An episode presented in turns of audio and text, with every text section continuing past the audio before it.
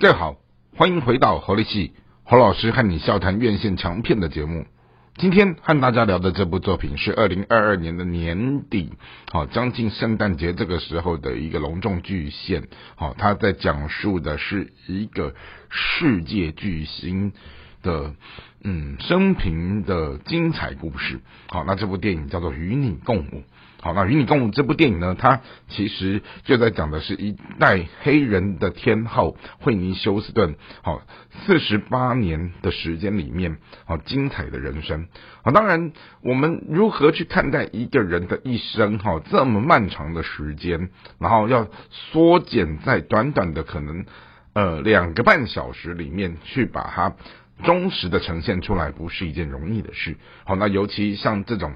非比寻常的天后，哦，她的毕生，哦，想必是精彩的。那当然，惠妮休斯顿从一九六三年出生，一九八五年发迹，好，然后到了二零一二年的过世，好，这样的一段时间当中，哈，她有非常多的事情可以去做记载。那尤其是在她死后，也有一些相关的纪录片呐，也都有在呈现，呃，她以前。可能除了他的演艺生涯，除了他的一些花边的这些八卦、吸毒的丑闻等等，哈，那甚至于他们抖出了啊他的双性恋的恋情的这个东西，哈，是被拿出来讲的。那总体来看，好这一部我们以论电影，好以艺术论艺术，以电影看电影这样的一个角度来看，好以一个。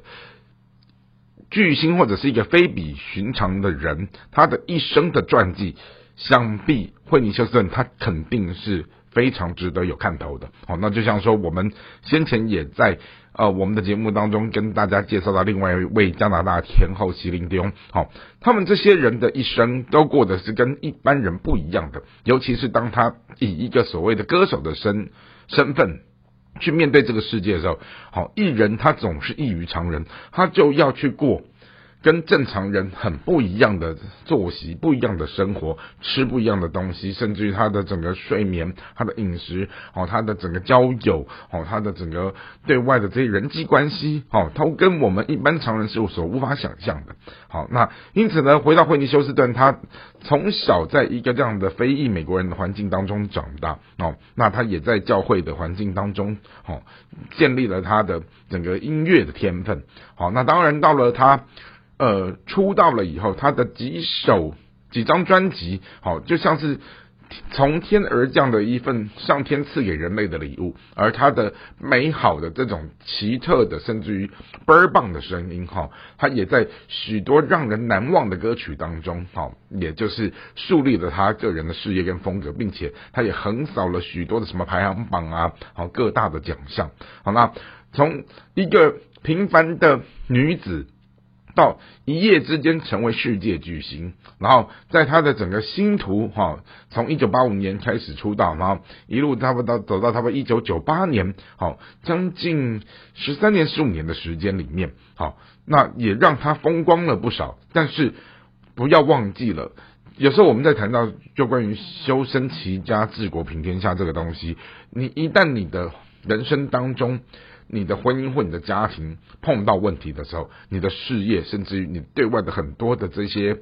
呃更大的、更理想、更有远大的抱负的东西，全部都会连带受到影响。好，因此呢，他先不管他是不是双性恋的这样的一个暧昧的情节，好，然后呢，最后他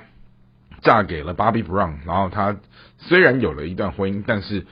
她的丈夫的不忠啊，然后她的丈夫的一些玩世不恭啊，甚至于许多什么吸毒啊、嗑药啊，然后搞外遇啊，惯性的这种外遇的种种的这些丑闻，也让惠妮休斯顿是很难受的。然后再加上这个对